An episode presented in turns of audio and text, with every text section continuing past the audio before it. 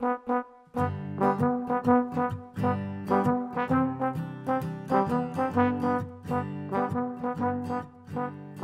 grüß Gott beieinander. Ich bin der Thomas Grasberger.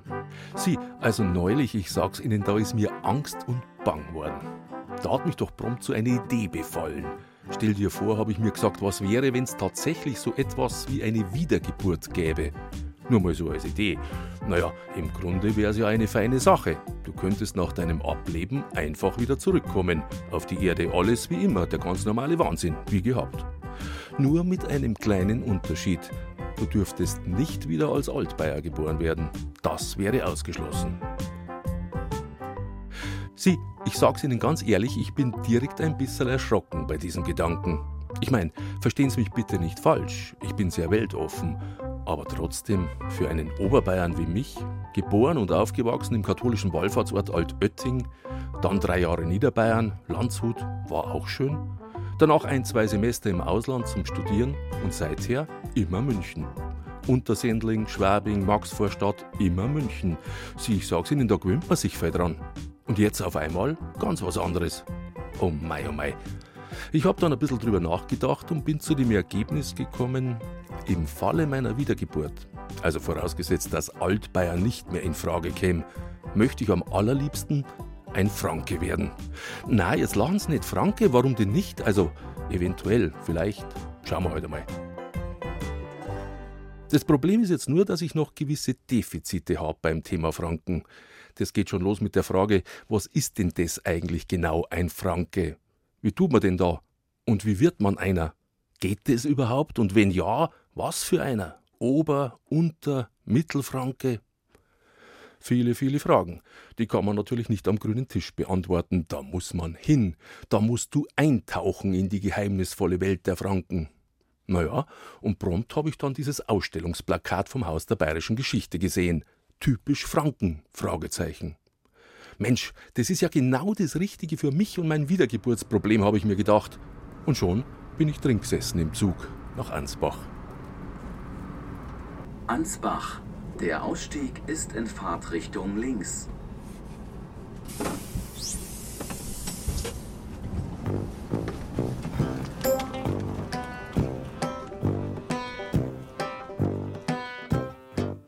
Servus, ich bin der Helmut Haberkamm. Ich bin Franke. Ja, freilich, was denn sonst? Deutscher? Ja, schon. Bayer? Na, das nicht. Ich lebe halt in Bayern, weil Franken eben zu Bayern gehört.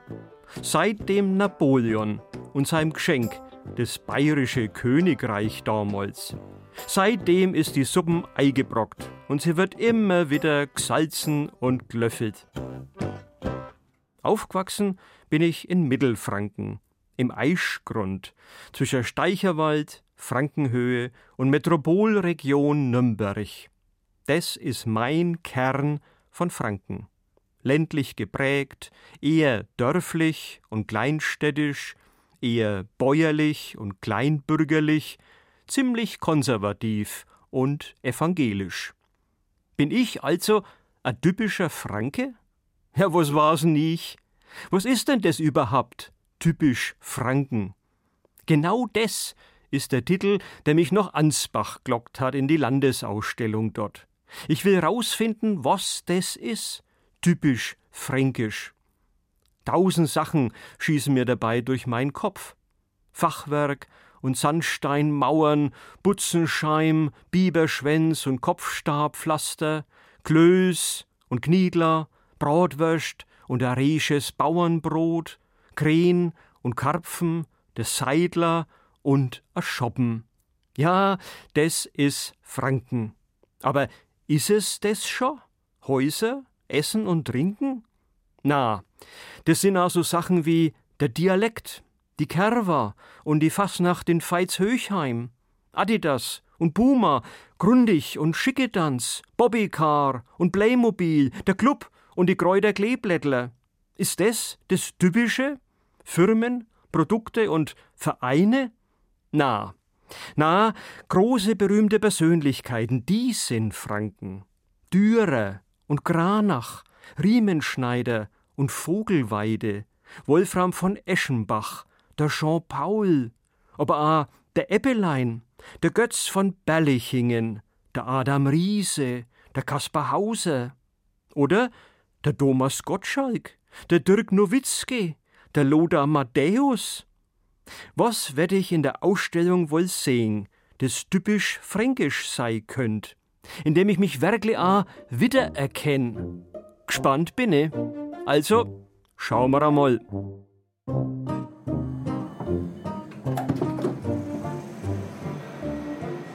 So, da wären wir. Ansbach in Mittelfranken. Ich bin hier verabredet mit Reinhard Ripperdinger. Der promovierte Historiker ist Projektleiter der Landesausstellung Typisch Franken. Und, wie spät haben wir's? Ah ja, ein bisschen Zeit ist noch. Dann schaue ich mir derweil Ansbach an. Wirklich ein schmuckes Städtchen mit Residenz und Hofgarten und Orangerie und einer feschen Altstadt. Ich glaube, ich gehe gleich mal ins Bratwurstglöckle. Aber zuvor höre ich mich noch ein bisschen um bei den Einheimischen. Man möchte ja schließlich wissen, wo man hinkommt im Falle einer zukünftigen Wiedergeburt.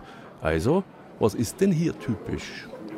Für die Franken, außer der Ernährung, ja, Gelassenheit, würde ich sagen. Und wenn man sie kennt, auch sehr freundlich und hilfsbereit.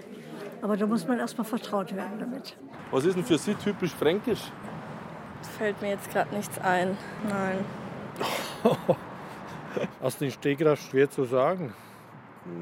Eigene Mentalität ist sicherlich vorhanden. Kultur. Typisch fränkisch Bratwürstchen in Ansbach. Auf jeden Fall.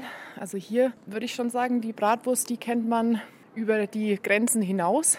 Wobei ich gestehen muss, ich bin Vegetarierin. Ich habe also persönlich gar nichts davon. Bin jetzt hier aus Altbayer, wenn ich jetzt Franke werden möchte, was muss ich denn da beachten? Was darf ich denn empfehlen? Das weiß ich auch nicht, das kann ich nicht sagen. Das ist eine gute Frage. Meine, das Problem ist wahrscheinlich unser Dialekt, den wir haben. Ne? Können wir das einmal üben miteinander? Was darf ich denn auf keinen Fall falsch machen? Werstler. Rastler, Randost. Randost. Randost. Was ist das? Na, wenn es mir dost, wenn ich was zum Trinken Also ein. Dost, ein Dost, Ein ja. Dost, ja. Ein Dost habe ich auch manchmal, ja, das. Und was gibt es für Fettnäpfchen, wo darf ich absolut nicht hineintappen? Bei uns in Franken gibt es keine. Das ist alles vom Feinsten, sage ich mal. Ja, also ich meine, das kommt nicht mehr drauf an. Es gibt schon, die Mittelfranken allgemein, muss man sagen, ist ein stures Volk. Das ist schon mal bekannt. Ist das anders bei den Unterfranken und Oberfranken? Also ich glaube schon, dass der Mittelfranke sturer ist wie die Oberfranken. Glaube ich schon. Mein Mann ist zum Beispiel ein Unterfranke. Also das merkt man irgendwo schon, die Unterfranken sind lässiger, lockerer im Vergleich zu den Mittelfranken. Aber habt ihr keine Verständigungsschwierigkeiten, oder? Nein, mein Mann spricht Hochdeutsch. Weil er immer sagt, die fränkische Sprache versteht er nicht. Das ist für ihn ausländisch, er spricht lieber Hochdeutsch. Aber wenn es gegen die Altbayern geht, dann halten die Franken wieder zusammen, oder? ja, auf alle Fälle. Egal, wo sie herkommen aus Franken. Ansbach ist wirklich reizend und die Leute auch. Aber so ganz klar ist es mir noch nicht geworden. Sind jetzt die Unterfranken sperriger oder die Mittelfranken? Was ist jetzt da typisch? Ich glaube, es wird Zeit, dass ich in die Landesausstellung gehe.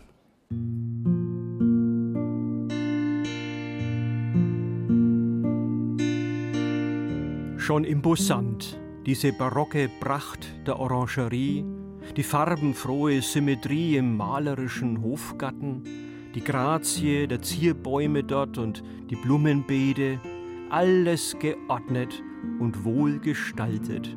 Ja, das ist Ansbach, die Markgrafen. Jawohl, das ist mein Mittelfranken, wie ich's kenn. Vor 370 Jahren haben die Vorfahren meiner Mutter aus dem katholischen Niederösterreich auswandern müssen, weil sie lutherische waren, Glaubensflüchtlinge, die der evangelische Markgraf in Ansbach dann großherzig und dankbar aufgenommen hat, in Mittelfranken. Fleißige, fromme und genügsame Bauern und Handwerker waren das, die das entvölkerte und heruntergekommene Franken wieder mit aufgebaut haben nach dem verheerenden Dreißigjährigen Krieg. Ja, das ist Ansbach. Die Landesausstellung ist, scheint's, am richtigen Ort. Ja, aber was ist denn das da?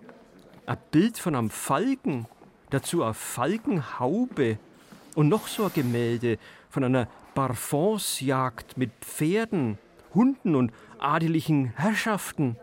Im Hintergrund springt der Hirsch durch die Landschaft und ein Jachthorn wird geblasen. Das soll typisch fränkisch sein. Der Ansbacher Markgraf ist das. Äh, also, eigentlich sind es ja zwei. Auf jedem Bild ist einer. Naja, dann, okay. Die großen Herren und ihre teuren Steckenpferde. Die Großkopferten und ihre Spinnereier. Der Ahne Markgraf steckt da ganz Vermögen in sei Falgenzucht und der andere schröpft die Kassen für wilde Jagden und, ähm, also seine geliebten Frauen. Erst Arne aus Frankreich, dann Arne aus England. Die französische Schauspielerin Hippolyte Clairon hat seit 1772 am Ansbacher Hof gelebt. Dann ist die englische Lady Elizabeth Craven aufgetaucht, hat dem Markgrafen den Kopf verdreht und aus war's mit der fränkischen Markgrafschaft. Abgedankt hat er und abgedampft ist er. Mir nix, dir nix, auf und davor. Er hat sein ganzes Herrschaftsgebiet versilbert, ist wohl versorgt nach England übergesiedelt mit seiner Lady und seine Franken, hm, mir waren preußisch. Allmächt, a Schützenscheiben aus dem Jahr 1792. Und was sicht man drauf? Den neuen Landesherrn, den König Friedrich Wilhelm II. von Preußen. Und was machen die Franken in Ansbach? Sie bereiten ihm einen begeisterten Empfang.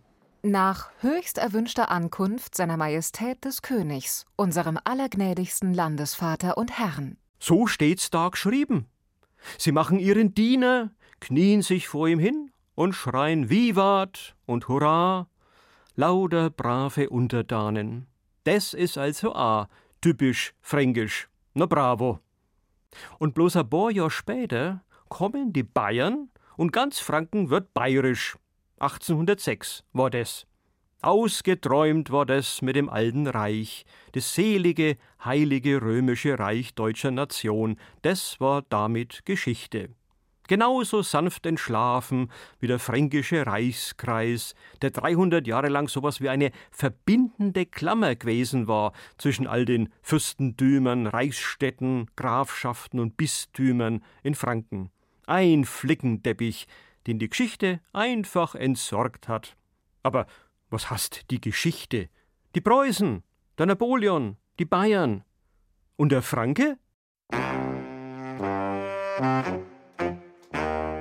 Der Franke hat einen Nationalstolz. Er fühlt sich als der Kern der deutschen Nation, als der Träger des Namens des großen einstigen Frankenreichs. So hasst's in einem Bericht nach München aus dem 19. Jahrhundert.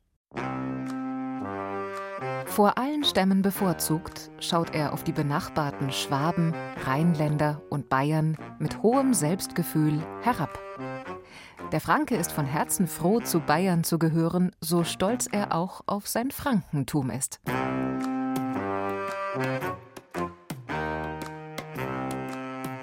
Das ist also mein Franken, wie es leibt und lebt, stolz und froh, bevorzugt und selbstbewusst. Also, ich war's fein nett.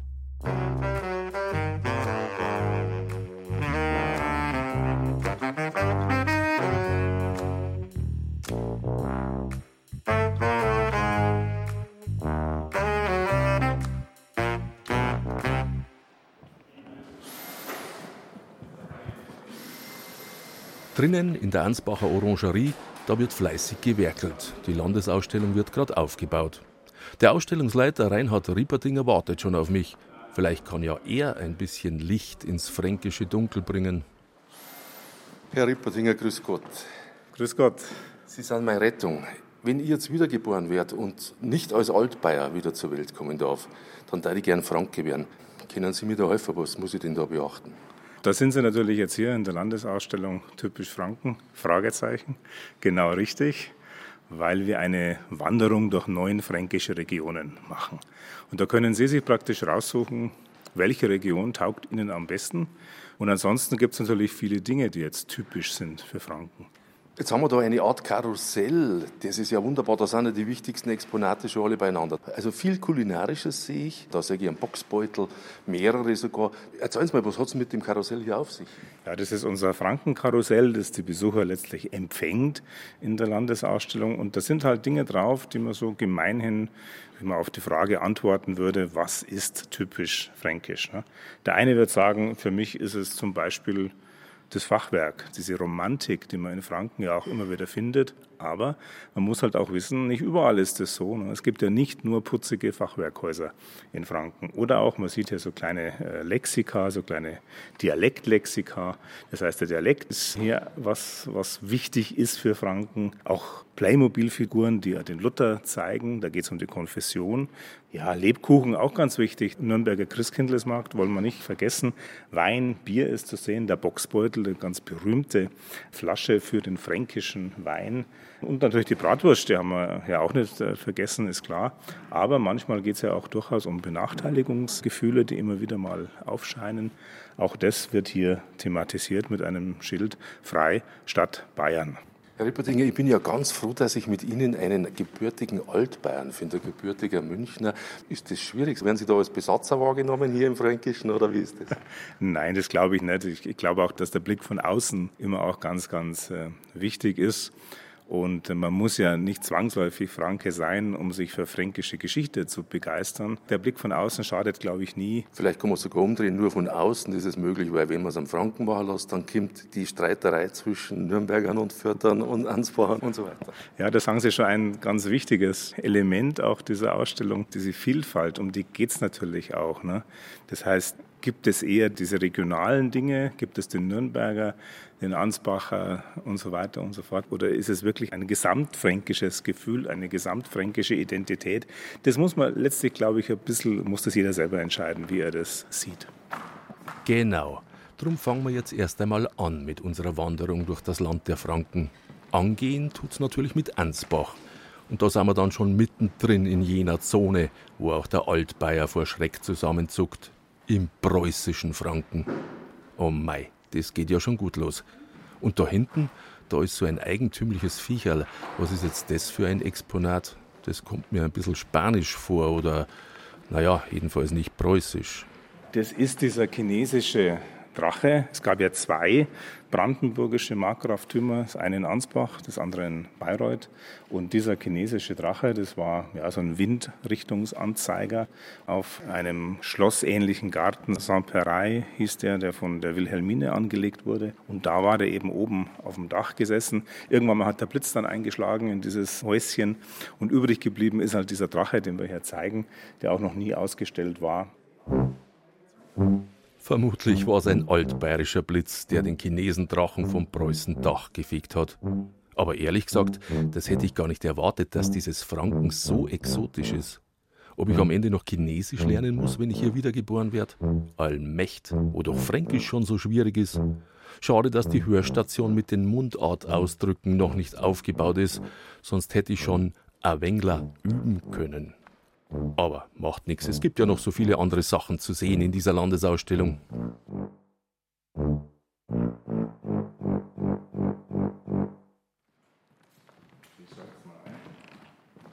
Die Ausstellung ähnelt einer Wanderung durch verschiedene Regionen von Franken. Zugleich ist es aber auch eine Zeitreise vom Mittelalter bis zum 20. Jahrhundert. Als geschulter Franke kennt man manches natürlich, aber in einer Tour stößt man auf Kurioses und Fremdartiges, ob in der Abteilung über Nürnberg und Fürth oder über die Reichsstädte. Die Reichsstädte mit ihren stolzen Mauern und Türmen, die waren direkt dem König oder Kaiser untertan und haben ganz besondere Freiheiten und Vorrechte gehabt, zum Beispiel ihre ganz eigene Gerichtsbarkeit. Sie durften eigene Münzen prägen, eigene Märkte abhalten und eigenständig Handel treiben. Sie haben sogar einen eigenen Henker gehabt mit einem Richtschwert, ein Spital für Leprakranke, die mit Holzklappern auf sich aufmerksam haben machen müssen. Solche Dinge sind in der Ausstellung alle zu sehen. Damals gab es aber auch eigenartige Sachen, bei denen ich sachverständige Auskunft brauche. Ich frage die Johanna Blume. Mit der ich später dann im sonnigen Hofgarten vor der Orangerie auf der Bank sitze und ein Gespräch führe. Sie ist promovierte Historikerin aus dem Vorbereitungsteam der Landesausstellung. Was, bitteschön, ist denn ein Schalenstein? Ein Schalenstein ist eine Art, wie soll man sagen, vierkammeriger Aschenbecher in groß für Fackeln. Also quasi ein Fackelausdrückvorrichtung aus Stein. genau, in frühmodernen Städten war die Feuergefahr allgegenwärtig und es war eben wichtig, dass man eine Vorrichtung hatte, wo man eine Fackel ausdrücken konnte und das hat man zum Beispiel in einem Schalenstein getan. Noch ein anderer komischer Gegenstand war mir ins Auge gestochen. Etwa zehn Zentimeter lang, hell wie Elfenbein, mit kleine Löcher und am Deckel zum Zuschrauben. Eine Flohfalle. Ja, was ist denn das? Später, im Hofgarten, da erklärt es mir Frau Blume. Wie auch die Feuergefahr allgegenwärtig war, war auch in frühmodernen Städten, also bei uns geht es ja um die Reichsstädte in Franken, war das mit der Hygiene nicht so weit her. Flöhe waren ein großes Problem und deswegen hat man sich Flohfallen überlegt. Und die Flohfalle, die wir in der Ausstellung haben, sieht so ein bisschen aus wie ein überdimensionierter Lippenstift. Den hat man sich um den Hals gehängt und man konnte den quasi aufschrauben und in dieser Flohfalle war irgendwas drin, was Flöhe angelockt hat, also meistens was Süßes oder auch Blut oder sowas oder eine Mischung aus allem, also ein kleines Läppchen, was damit getränkt war. Und somit sind die Flöhe also in diese Falle gegangen und ich weiß nicht, ob es so gut funktioniert hat, aber man hat eben gehofft, dass sie dann weniger woanders hingehen. Man lernt nie aus, wirklich wahr. Sowas müsst's heut auch geben. Geh ich schnorken oder geh ich wepsen? Das Schöne an der Ausstellung, das sind die außergewöhnlichen, historisch aussagekräftigen Gegenstände. Rund 150 Objekte sind es insgesamt. Ein Rechentisch, ein Kerbholz und das Signalhorn sind zu sehen. Ein Wildbad ist abgebildet. Aber was ist denn das da? Ein Feierabendziegel. Das sind Dachziegel, die man aus irgendwelchen Gründen mit Sprüchen versehen hat. Und manchmal auch mit Jahreszahlen, manchmal auch mit Symbolen. Und wir haben eben zwei Feierabendziegel, vielleicht waren es die letzten Ziegel, die hergestellt wurden, mit Sinnsprüchen oder, naja, mehr oder weniger sinnigen Sprüchen. Das kann man wohl sagen. Auf dem einen Ziegel aus Bad Windsheim, da liest man folgendes: Junge Weiber und altes Geld liebt man in der ganzen Welt. Mann, oh Mann, ich glaub, das tät man heut nimmer draufschreiben, oder? Auf dem anderen Ziegel steht: Ich bin ein Vogel aller Ding. Das Brot ich ess, das Lied ich sing. Das gilt heut noch genauso. Gorka Frauch. Da sind wir wieder ganz bei uns im Hier und Jetzt. Wär schon interessant, was sich die Leute heut so auf ihre Ziegel schreiben würden. Naja, Basswörter wahrscheinlich.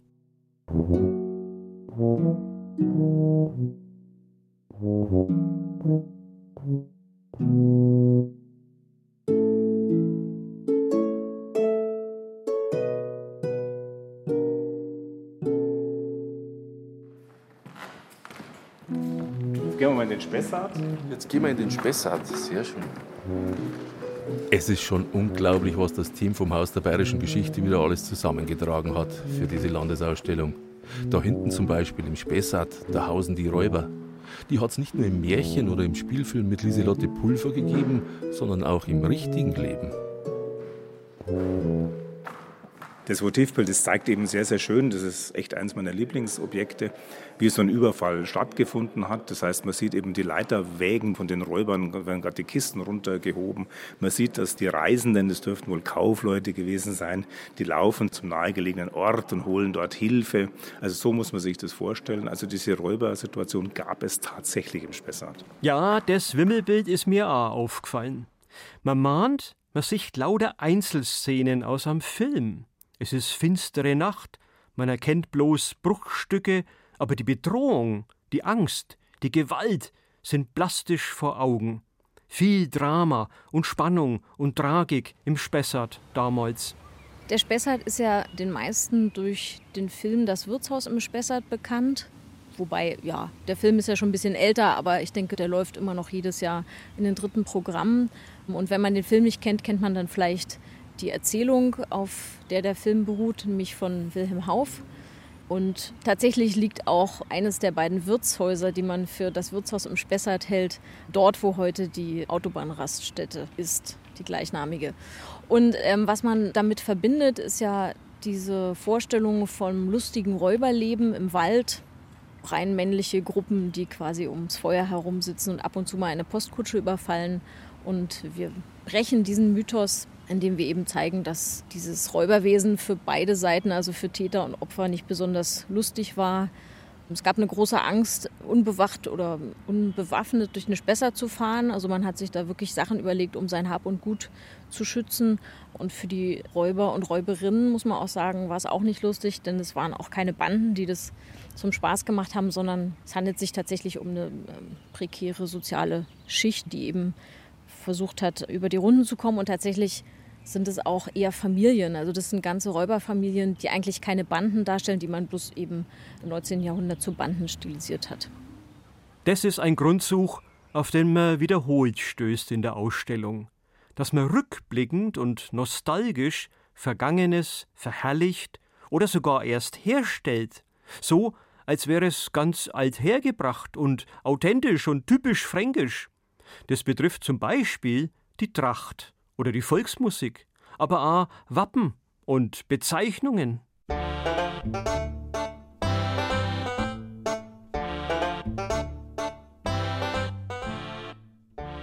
Ja, der Spessart.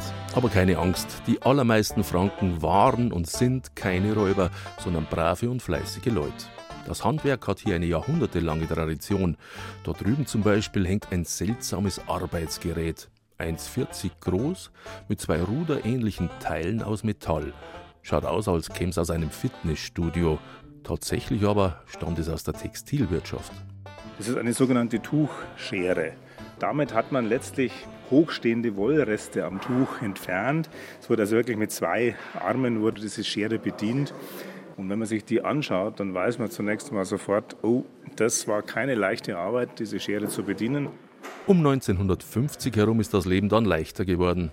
Mit Fernseher und Radiofunk Grundig und einer AEG Waschmaschine. Modernstes Gerät made in Franken. Anno 1954. Das muss man bei der Waschmaschine schon dazu sagen, weil das Wasser wurde damals noch per Hand reingeschüttet und auch wieder abgepumpt. Aber ganz billig war der Apparat trotzdem nicht. Ungefähr zwei durchschnittliche Monatslöhne damals. Wenn man das auf heute hochrechnet, wären das in etwa, Vergleiche hinken immer, aber es wären ungefähr 6000 Euro. Da kann man sehen, das war ein Luxusprodukt. Apropos Luxus. Was dem Coburger Herzog sein Festgelage mit silbernem Tafelaufsatz war den einfachen Fränkinnen und Franken ihre Bratwurst auf der Kerwa. Wo jetzt die allerbeste gemacht wird, mei, das ist wie beim Fußball, Geschmackssache. Die eine ist Clubfan, der andere ist für Kräuter Fürth. Da mische ich mich lieber nicht ein. Aber weil wir gerade bei Glaubensfragen sind, was glaubt er denn eigentlich, der Franke? Oft hört man ja, er sei evangelisch, aber das ist schon wieder so ein Klischee. Gott sei Dank wird das in der Ausstellung zurechtgerückt. Religion ist natürlich immer ein sehr prägender Faktor gewesen und ist es ja auch noch. Wenn man es so ganz runterbricht, könnte man sagen, Unterfranken eher katholisch, Mittelfranken eher evangelisch und Oberfranken ist mal so, mal so. Ne? Also so ungefähr, aber wirklich nur ganz, ganz grob, weil ähm, da setzt man sich natürlich sehr schnell in die Nesseln, wenn man irgendeine Region falsch äh, konfessionell zuordnet. Also wirklich nur ganz, ganz grob. Aber dass das natürlich auch Zusammengehörigkeit schafft, Identität schafft, das ist, glaube ich, unstrittig. Ja, Gott sei Dank, wenigstens ein bisschen Ordnung in dieser komplizierten Welt der Franken. Politisch war es ja wohl eher ein Durcheinander und Nebeneinander von verschiedensten Territorien. Reichsstädte, Markgrafentümer und geistliche Herrschaften. Oh Mai, ich bin ja schon ganz schwindlig von all den Drehungen im fränkischen Reichskreis. Äh, wo sind jetzt gleich wieder die berühmten Reichsritter? Die Reichsritter gehörten nicht zum Reichskreis, den es übrigens von 1500 bis 1806 gab. Also das sind da immerhin 306 Jahre, das ist eine ordentliche Zeitspanne. Und die Reichsritter sind aber schon wichtig für Franken, weil sie durchaus viele Gebiete hatten. Aber das führt uns zum nächsten Thema, dass dieses Franken ja total zersplittert war, herrschaftlich gesehen. Ne? Es gab eben lauter eigene Länder, wenn man das heute so sagen würde, eigene Staaten. Ne? Reichsstädte, Reichsritter, wie gesagt Markgraftümer und es gab sogar Reichsdörfer, wenn auch nur zwei an der Zahl. Diese Vielfältigkeit, diese Zersplittertheit, die wirkt sich dann aus auf die Selbstwahrnehmung der Menschen. Auf jeden Fall. Also es gibt durchaus auch fränkische Historiker der Gegenwart, die letztlich sagen, den Franken oder die Fränkin an sich, die gibt es so gar nicht, sondern es gibt eigentlich den Nürnberger oder die Schweinfurterin und so weiter und so fort. Da kann man ja durchaus darüber diskutieren, wie fühlt man sich. Ne? Fühlt man sich als Franke oder fühlt man sich als Ansbacher? Ne? Das wird auch sehr unterschiedlich sein, denke ich, von Person zu Person und vielleicht auch von Region zu Region. Oh mei, was für ein Durcheinander. Typisch Franken. Ich glaube, ich brauche jetzt erst einmal eine Pause.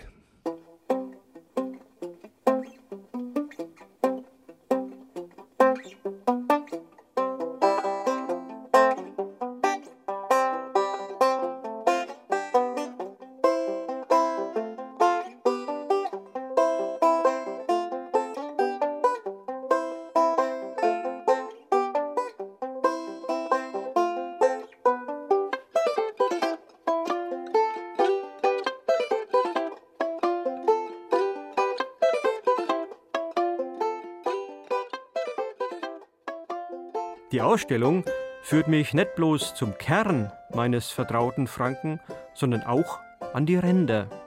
Zwar nicht ins Henneberger Land im südlichen Thüringen, nicht nach Hohenlohe oder ins Altmühltal, aber nach Coburg, wo 1530 Martin Luther eine Zeit lang gelebt hat. Das Herzogshaus Sachsen-Coburg-Gotha hat sich ja immer wieder als europäische Königswiege erwiesen. Eine richtige Monarchenschmiede und Fürstenquelle war das. Coburger Sprösslinge gelangten auf den Thron in England, Russland, Bulgarien, Schweden, Portugal oder Belgien. Eher im Schatten der großen Ereignisse steht dagegen das Fichtelgebirge, der östliche Rand Frankens, hin Richtung Egerland und Böhmen. Verborgene Schätze, weißes Gold lese ich als Titel dieser Abteilung. Was damit gemeint ist? Frau Blume, die weiß es. Das Interessante ist, dass wir im Fichtelgebirge einen frühen Ort der Industrialisierung haben, die man ja normalerweise eigentlich mit Nürnberg oder die Gegend um Nürnberg und Fürth verbindet. Und zwar hat man im Fichtelgebirge schon in der frühen Neuzeit Bergbau betrieben und eben festgestellt, dass das Fichtelgebirge sehr ähm, steinreich sozusagen ist, also reich an Bodenschätzen. Und diese Bodenschätze hat man im 19. Jahrhundert dann genutzt zur Porzellanherstellung. Also man kennt ja so Marken wie Hutschenreuter und Rosenthal, die stammen eben aus dem Fichtelgebirge. Denn für Porzellan braucht man unter anderem Tonerde, also Kaolin. Das gab es zwar nicht im Fichtelgebirge in großen Mengen, aber in der Nähe. Und man hatte vor allem viel Holz, um eben diese Brennöfen zu betreiben, die ja eine sehr hohe Temperatur haben müssen, um Porzellan zu brennen. Das Fichtelgebirge mit seinem Speckstein, den Goldadern und Granitfelsen ist die eine Eingrenzung. Aber auch der westliche Rand von Franken rückt ins Blickfeld, nämlich der Spessart und Aschaffenburg als früher Wohnort des bayerischen Königs Ludwig I. Und auch im Mainfränkischen stoßen wir auf eine ganz besondere Art von Stein. Kein Bodenschatz, aber ein Zeugnis eines Geschehens, das uns heut noch verblüfft. Ein Fall von Schwindel und Fälschung, von Forscherdrang und Täuschung. Es handelt sich um einen sogenannten Lügenstein. Also diese Lügensteine, das sind ganz faszinierende Zeugnisse früher Forschung eigentlich, wissenschaftlicher Forschung aus dem 18. Jahrhundert. Die stammen aus Würzburg also es gibt ganz viele davon. Ähm, wir stellen nur einen aus. Man muss sich das vorstellen, das sind flache Steine. Der Stein, den wir ausstellen, der bildet ein Krebsrelief ab, einen kleinen Krebs. Es gab aber auch Lügensteine mit Schriftzeichen oder mit anderen Symbolen. Und man hat gedacht, das sind Fossilien oder einfach Zeugnisse von Frühmenschen sozusagen, also Menschen, die vor der Sintflut gelebt haben und quasi schon vor der Sintflut auch die Schöpfung Gottes gesehen haben. So hat man das verstanden. Und diese Steine wurden einem Arzt in Würzburg gebracht von irgendwelchen Burschen. Und er ist auf diese Fälschung reingefallen und es waren dann Mönche in, ich glaube, Kloster Banz, die dann sehr früh festgestellt haben, dass das Fälschungen sind. Und es tauchten aber immer mehr auf. Also dieser Arzt in Würzburg hat sich dann so ein bisschen selber in sein eigenes Lügenkonstrukt verstrickt. Aber das ist ganz faszinierend, weil man eben schon damals gesehen hat, das ist Quatsch. Das sind keine Fossilien. Bauernburschen, die dem Leibarzt des Fürstbischofs hunderte selbstgefertigte Figurensteine bringen, die der gut bezahlt und für wissenschaftliche Sensationen hält. Alles Fake. Franken ist wirklich nicht bloß ein Schatzkästlein, sondern a a Kuriositätenkabinett.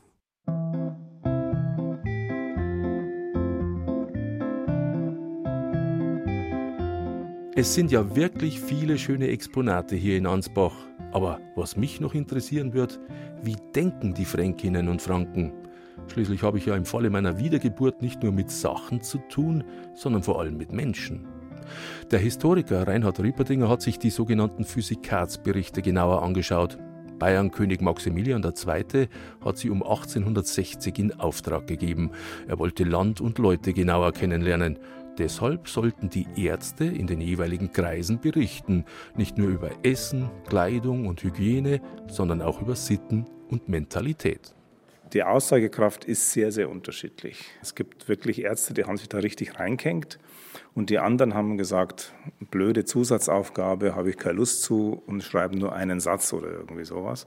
Und das Zweite, was man immer schauen muss, woher kommt der Arzt? Ist es ein gebürtiger Franke zum Beispiel, dann wird er möglicherweise eine Mentalität anders beurteilen, als wenn jemand, ich sage jetzt einmal aus München, nach Hof versetzt wurde und er vielleicht dort nicht glücklich war, der wird es auch anders sehen. Insofern sind die Aussagen sehr, sehr unterschiedlich. Es gibt positive und negative. Also ich kann mich an Aussagen erinnern, da geht es um den Ansbacher. Mit der Reinlichkeit hält es nicht so, der Ansbacher. Teller und sowas wird überhaupt nie abgewaschen. Ne? Ein anderer Physikatsbericht aus dem ländlichen Ansbach, der sagt genau das Gegenteil. Ne? Also man sieht schon, das ist sehr, sehr unterschiedlich, was da kommt. Manchmal hat man da ja auch Glück, dass so Aussagen kommen, wie ist das Verhältnis der Franken zu Bayern? Und ich kann mich da an einen Würzburger Physikatsbericht erinnern, da heißt es eben, der Franke, ja, also wirklich ist von Herzen froh, dass er zu Bayern gehört und keiner wünscht sich den vorigen Zustand zurück. Ob das überall so war, das ist eine ganz andere Frage. Ne? Aber das sind sehr schöne historische Quellen, die viel Freude machen, sie zu lesen. Aus denen sieht man zum Beispiel auch, oder kann man auch lesen, wie wichtig die Kirchweihe in Franken ist, so das zentrale Fest. Ja? Auch das findet man in solchen Physikatsberichten. Eine wunderbare Quelle und sehr unterhaltsam zu lesen. Im Bericht für Würzburg heißt es zum Beispiel, der Franke sei aufrichtig, voll derben Witzes, redlich und verlässlich als Freund und Feind. Andernorts wiederum steht, der Franke ist sich selbst genug, will keine Gemeinschaft mit benachbarten Stämmen. Aber mei, das sind natürlich Klischees. Man glaubt ja gar nicht, was schon alles über Altbayern geschrieben wurde. Verglichen damit kommen die Franken ja noch gut weg. Fürth zum Beispiel. Der Fürther heißt es, sei immer lustig und fidel, er schätze die Geselligkeit, aber er bleibe lieber daheim, außer wenn er in Not gerät. Oder ein Gewinn lockt. Hm, komisch eigentlich. Wenn das wirklich stimmen tät mit der Reisefaulheit, warum sitzen dann an der Adria immer so viele Franken am Strand? Naja, wahrscheinlich sind's halt keine Fürther, sondern Iphovner oder Feuchtwanger. Egal, es sind ja eh oft Stereotype, die in solchen Berichten verbreitet wurden. Mal ist er wortkarg und mürrisch, der Franke, dann ist er wieder entgegenkommend und heiter, zutraulich und wortgewandt. Da soll sich noch einer auskennen. Und wie steht's heutzutage? Gibt's so etwas wie eine Mentalität der Franken? Ja, ich habe mich da auch kundig gemacht, vor allen Dingen bei den Bezirksheimatpflegern. Gibt es eine Eigenart, eine fränkische Eigenart, die so verbreitet ist? Und ich glaube, es gibt nicht die Eigenart, genauso wenig wie es die Fränkin oder den Franken gibt. Es sind lauter einzelne Leute, die alle unterschiedliche ja, Charakter haben. Das ist auch gut so, das ist auch schön so. Also zumindest konnte ich keine so ganz klare fränkische Eigenart ausmachen.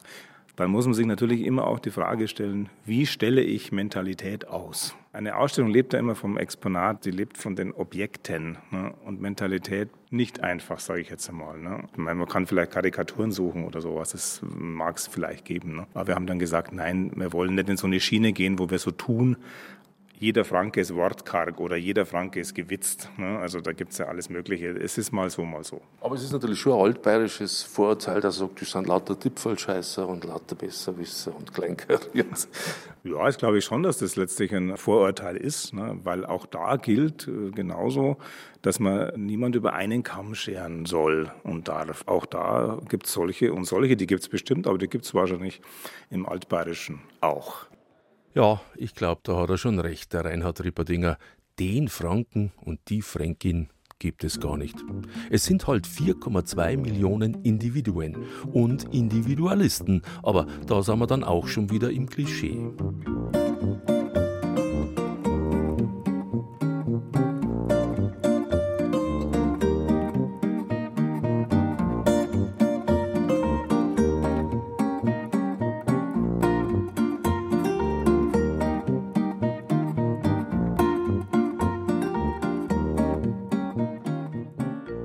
Je länger ich mich in dieser Ausstellung befinde, desto mehr Unvertrautes über Franken fällt mir auf. Manchmal erscheint mir dann Franken unversehens richtig exotisch und mondän. In der Abteilung Bamberger Klösterland zum Beispiel. Da geht es um 14 Heiligen, die Klöster in Banz und Langheim. Reliquien sind zu sehen, Äpfel aus Wachs und die Grabplatte von Katharina Zollner, aus dem Jahre 1375. Sie war die Äbtissin im Bamberger Klarissenkloster. Vom Konvent an der Nonnenbrücke ist heute nichts mehr vorhanden, aber dieses bunt bemalte Epitaph, das ist eine Augenweide. Merkwürdig mutet einen auch die Herzurne eines Würzburger Fürstbischofs an. Sein Leib, die Eingeweide und das Herz wurden an unterschiedlichen Orten in Franken bestattet. Nach seinem Tod im Jahr 1642 wurde sein Herz in einem Pfeiler des Würzburger Doms eingelassen. Nach dem teilweisen Einsturz des Doms 1946 infolge des Zweiten Weltkriegs fand man in den Trümmern diese herzförmige Urne wieder. Das Herz von Franken. Bei diesem Herzog ist es wortwörtlich zu verstehen. Auf beeindruckende Weise fremdartig ist ein anderes Kunstwerk, das mir Johanna Blume zeigt, nämlich die Steinskulptur eines sitzenden Todes. Der Tod ist als Gerippe dargestellt, der einen Umhang trägt. In der einen Hand hält er eine Sense, also die Sense ist nicht mehr erhalten, und in der anderen Hand hält er einen Hut, und zwar einen Herzogshut. Das macht ihn so spannend für uns. Der Tod, der stammt vom Portal der Schönbornkapelle am Würzburger Dom. Da ist jetzt eine Replik angebracht und das Original haben wir in der Ausstellung. Und er repräsentiert natürlich die Vergänglichkeit. Und das Interessante daran ist dieser Herzogshut. Und zwar galten die Fürstbischöfe von Würzburg, ähm, sie nannten sich selber Herzöge von Franken. Und deswegen, ähm, also als herzogliches Selbstverständnis trägt dieser Tod eben diesen Herzogshut. Besonders mondän erscheint einem heute vor allem auch Bad Kissingen, das im 19. Jahrhundert und bis zum Ersten Weltkrieg ein Hotspot der High Society in Franken war.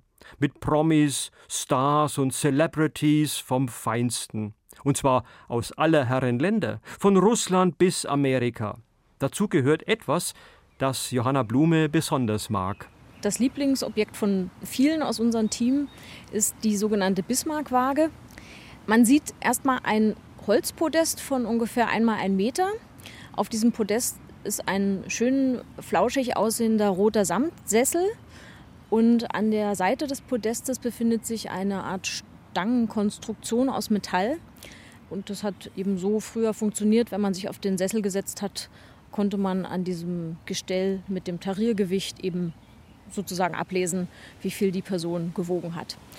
Diese Waage stammt aus einem Häuschen an der Salinenpromenade in Bad Kissingen. Und dort hat sich Otto von Bismarck, der ja Reichskanzler war, der ganz oft auch Bad Kissingen besucht hat, der hat sich dort wiegen lassen.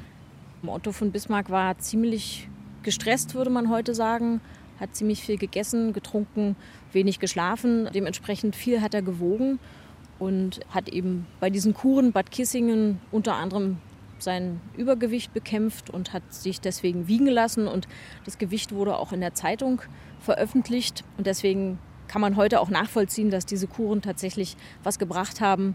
Denn sein Höchstgewicht von 124 Kilo konnte er dann mit den Jahren abbauen. Franken als Ort der Gewichtsabnahme und der gesunden Diät. Ah, das gibt's da. Überhaupt bemerkenswert, diese Vielfalt an Facetten über Franken. Oft ist der Blick von außen ja überhaupt erhellender und glaubwürdiger als die Sichtweise derjenigen, die drinstecken und ein festes, typisches Bild von sich haben. Johanna Blume, die Ausstellungsmacherin, die für das Haus der bayerischen Geschichte arbeitet, ist in Berlin aufgewachsen. Am Ende meines Rundgangs frage ich die Historikerin, die auch mal einige Zeit in Bamberg gelebt hat, was sie denn als die auffälligste Eigenschaft der Menschen in Franken ansieht. Also ich würde sagen, Franken sind unprätentiös. Ja, irgendwie unkompliziert. Das ist etwas, mit dem wir gut leben können, mahne ich.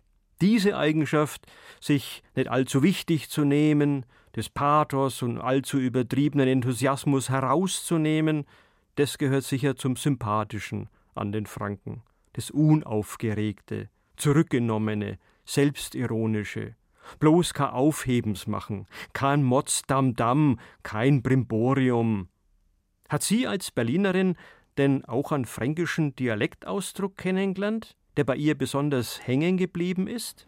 Ja, also was ich früh beigebracht bekommen habe in Bamberg, war das Wort Möhren oder Mehren mit verschiedenen Vorsilben, also Reinmöhren, Langmöhren. Und das finde ich so passend. Ich glaube, im Kontext von jemand mört sich ins Auto, wenn er irgendwie vielleicht auch ein bisschen beleibter ist und in ein enges, kleines Auto einsteigt. Und das fand ich toll. Das habe ich jetzt auch in meinen Wortschatz übernommen. Franken ist erstaunlich vieles. Das ist mir hier in der Landesausstellung in Ansbach wieder bewusst geworden. Es gibt die Klischees, aber es gibt da viel Unentdecktes und immer wieder sehr viel Erstaunliches. So, hätten wir das auch noch nei gemört. Jetzt langt's aber, Mane, gell? Ah, Moment einmal, heute auf eine Frage ist bisher noch nicht beantwortet. Wenn es den Franken so eigentlich gar nicht gibt, wie soll ich denn dann eines Tages als Franke wiedergeboren werden? Und vor allem wo? Ich sag's ganz ehrlich, ich habe noch keine rechte Ahnung. Ich glaube, da muss ich mit dem Kollegen Haberkamm noch mal ein Wörtchen reden. Der müsste ja wissen, als Mittelfranke, die wissen doch immer fast alles, sagt man.